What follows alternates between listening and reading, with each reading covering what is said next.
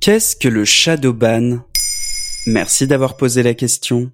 Des politiciens et des influenceurs accusent Twitter et Instagram de pratiquer le shadowban. On pourrait traduire cette expression anglaise par bannissement discret. C'est une manière pour les réseaux sociaux de rendre invisibles les publications d'une personne. Un vrai problème pour certaines communautés, mais les accusations de shadowban ne sont pas toujours fondées.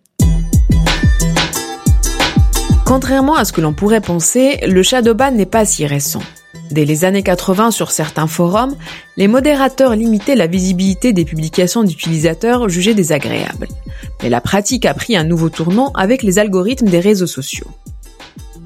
Aujourd'hui, Instagram, YouTube ou Twitter utilisent cette pratique sans vraiment le reconnaître, de manière à réduire les contenus indésirables. Publicité agressive, pornographie ou violence par exemple.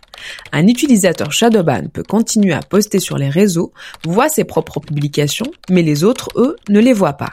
Un genre de censure discrète. Tant qu'une personne ne se rend pas compte qu'elle a été Shadowban, on évite ainsi qu'elle ne crée un nouveau compte. Mais comment on peut savoir si on est Shadowban? Quand un compte perd en visibilité et en audience, donc en like et en commentaire, cela peut vouloir dire qu'il a été shadowban. Les raisons restent souvent obscures et les plateformes ne sont pas transparentes sur le sujet. Mais après analyse, des influenceurs remarquent que l'utilisation de certains hashtags ou de trop nombreux hashtags peut provoquer un shadowban.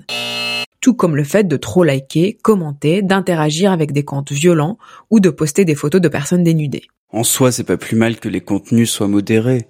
Le problème, c'est que le shadowban s'exerce dans des règles très floues. Aujourd'hui, de nombreuses personnes utilisent les réseaux comme outil de travail, pour faire leur promotion et vendre des produits ou services par exemple. Si elles font l'objet d'un shadowban hasardeux, elles pourraient bien faire faillite. Les communautés marginalisées dénoncent aussi cette pratique. Des militants LGBTQ, body positive ou antiracistes ont vu leur audience mystérieusement réduite du jour au lendemain. Les algorithmes d'Instagram considèrent que certains contenus sont sexuellement suggestifs si on voit trop de peau. La une de Télérama qui dénonçait la grossophobie, avec une photo de Leslie Barbara Butch nue, a par exemple été censurée par le réseau social en février 2020. Enfin, certains élus comme Donald Trump sont persuadés de faire l'objet d'un shadowban de la part de Twitter, car des comptes de la droite américaine n'apparaissaient plus dans les suggestions de recherche. D'après les experts de la tech, il s'agit plutôt d'un bug. Mais fin mai 2020, Donald Trump a tout de même annoncé vouloir lancer une enquête sur une potentielle censure des comptes républicains. Parfois, les algorithmes ont bon dos. Voilà ce qu'est le shadowban.